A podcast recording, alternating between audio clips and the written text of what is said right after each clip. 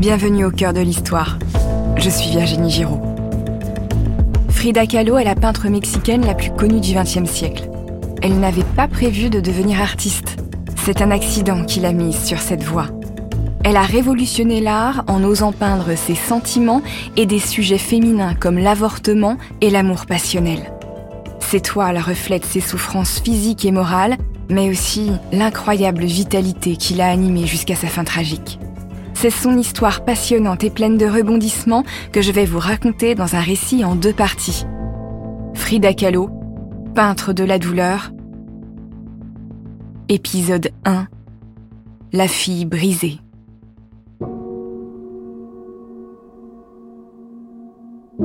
Nous sommes en 1926 à la Casa Azul, dans le centre de Coyoacán, l'un des quartiers de Mexico. Frida Kahlo a 19 ans. Elle est allongée sur son lit, son buste est enserré dans un corset de plâtre. Elle s'ennuie. L'accident qui a failli la tuer quelques mois plus tôt a transformé son corps en une véritable prison. Elle doit rester immobile pour lui laisser le temps de se réparer, s'il se répare un jour. Pour la distraire, sa mère a fait installer un miroir sous le baldaquin du lit. Elle a aussi fait construire un chevalet spécial qui permet d'incliner la toile au-dessus de la moribonde. Frida peut bouger les bras. Son univers se résume à ce qui est posé à portée de ses mains. Elle attrape des couleurs et des pinceaux, du noir, du rouge. Elle dessine ce qu'elle voit, ce qu'elle connaît. Elle offrira son premier tableau au garçon qu'elle aime. Elle ignore si cette déclaration d'amour suffira à le retenir maintenant qu'elle est une fille brisée.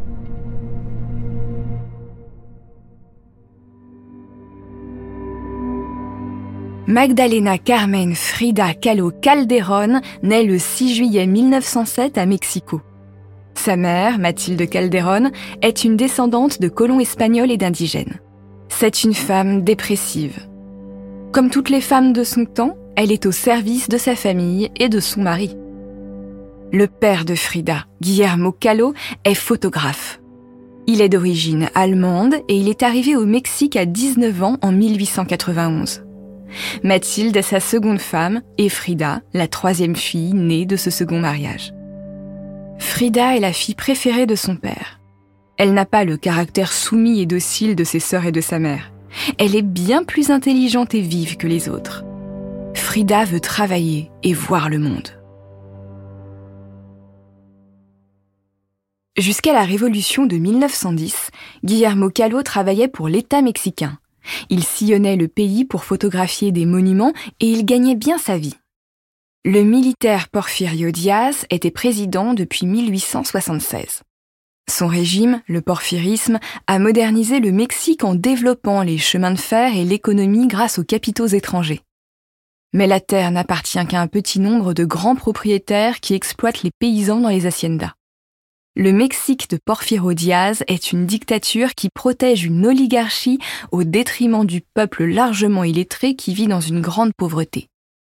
Diaz est renversé par la révolution démocrate en 1910. Guillermo Callo perd son principal employeur, celui qui lui permettait de vivre en grand bourgeois, et donc, si Frida veut travailler, ce n'est pas plus mal.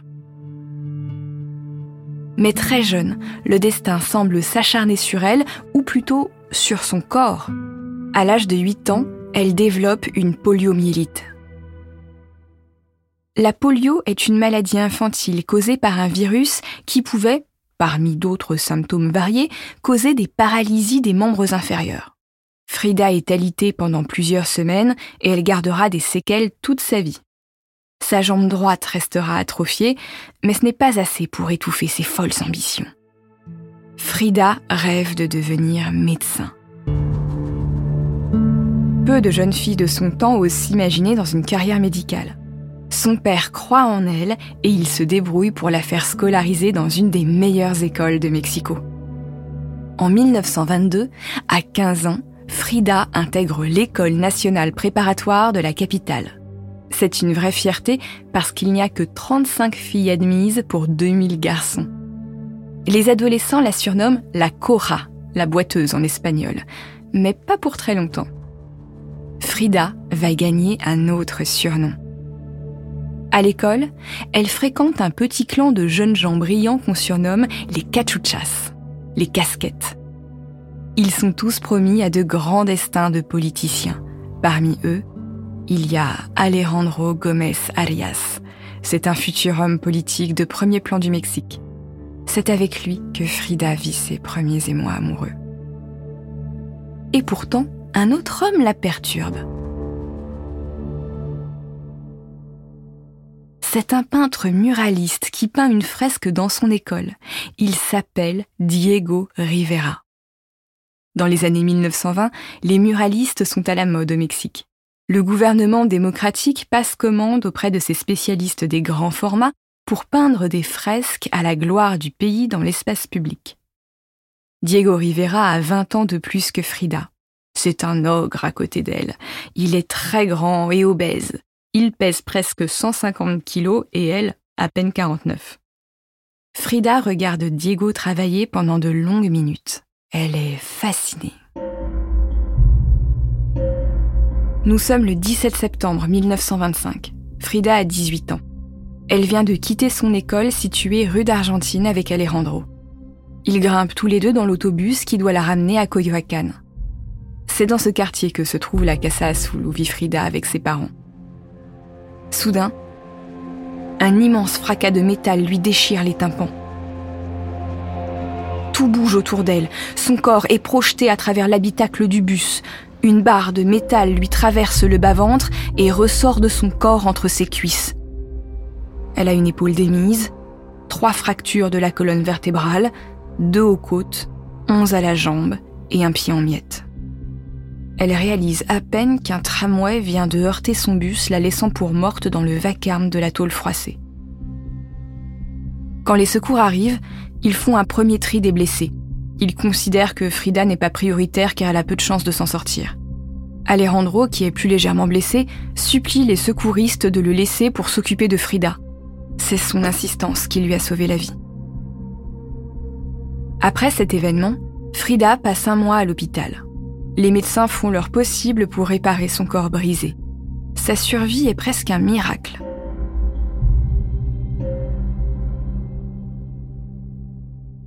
Après son hospitalisation, Frida est ramenée chez ses parents où elle poursuivra sa longue convalescence.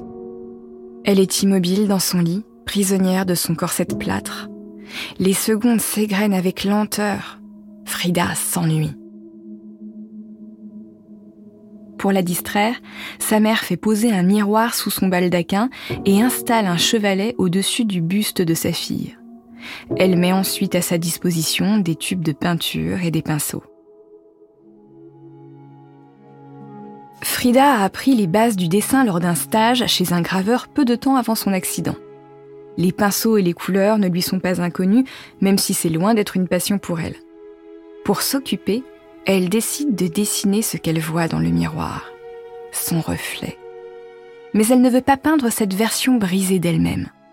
Influencée par les maîtres de la Renaissance italienne comme Botticelli, elle dessine son portrait dans un style pur et naïf.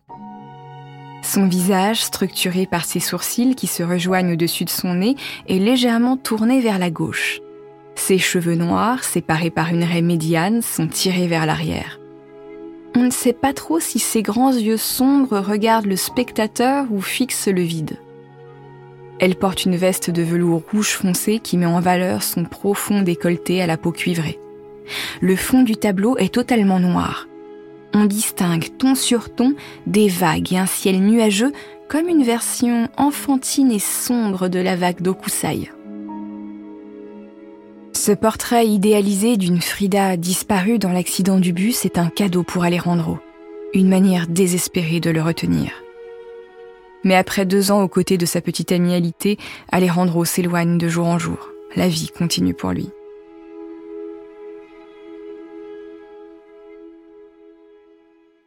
Les mois passent et la fille brisée se transforme en peintre.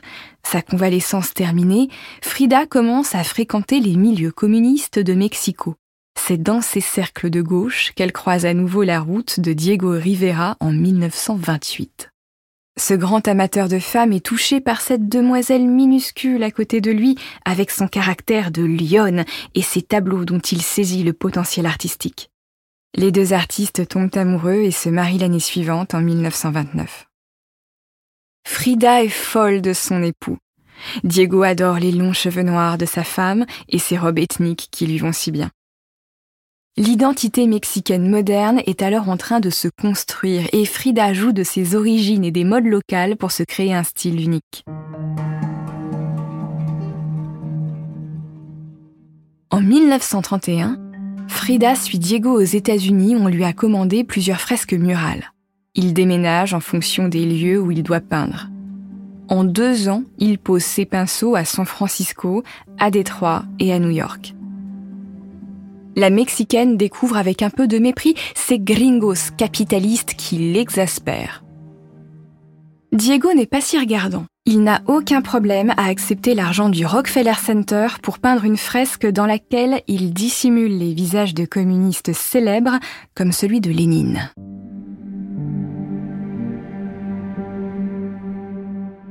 De son côté, Frida continue à peindre.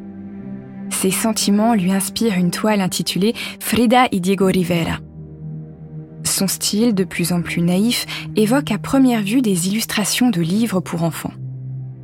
Diego est peint à gauche de la toile. Il est immense et tient dans sa main droite une palette et des pinceaux. De l'autre main, il tient celle de Frida. Elle ressemble presque à une petite fille à côté de lui avec sa grande robe verte à volant et son châle rouge. Au-dessus de leur tête, une colombe tient un ruban sur lequel on peut lire le titre de l'œuvre, une longue phrase évoquant le sujet de la peinture et les circonstances dans lesquelles elle a été faite.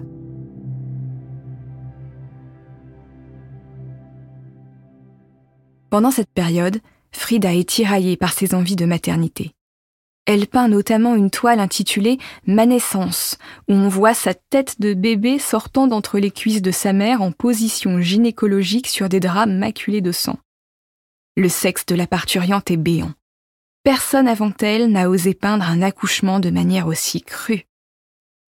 Frida représente sa propre naissance, mais espère pouvoir enfanter à son tour. Pendant son voyage aux États-Unis, elle tombe enceinte au moins deux fois. Les adhérences de son utérus provoquent des fausses couches et il faut nettoyer ses entrailles en faisant des curetages pour éviter les infections. Ces épreuves lui inspirent de nouveaux tableaux où on peut la voir sur un lit d'hôpital. Elle représente autour d'elle des fœtus et des pelvis liés à elle par des veines rouges. Les draps sont maculés de sang et son visage est baigné de larmes. Elle réalise qu'elle ne sera jamais mère. Frida est désespérée. Le couple rentre à Mexico en 1933. Diego est fâché parce qu'il n'a presque plus de travail au Mexique. Les peintres de gauche ne plaisent plus autant et le muralisme commence à se démoder. S'il ne peint pas, Diego s'adonne à sa seconde passion, les femmes. Sa nouvelle tocade n'est autre que Christina, la jeune sœur de Frida. Profondément blessée par cette double trahison, Frida va prendre une décision radicale.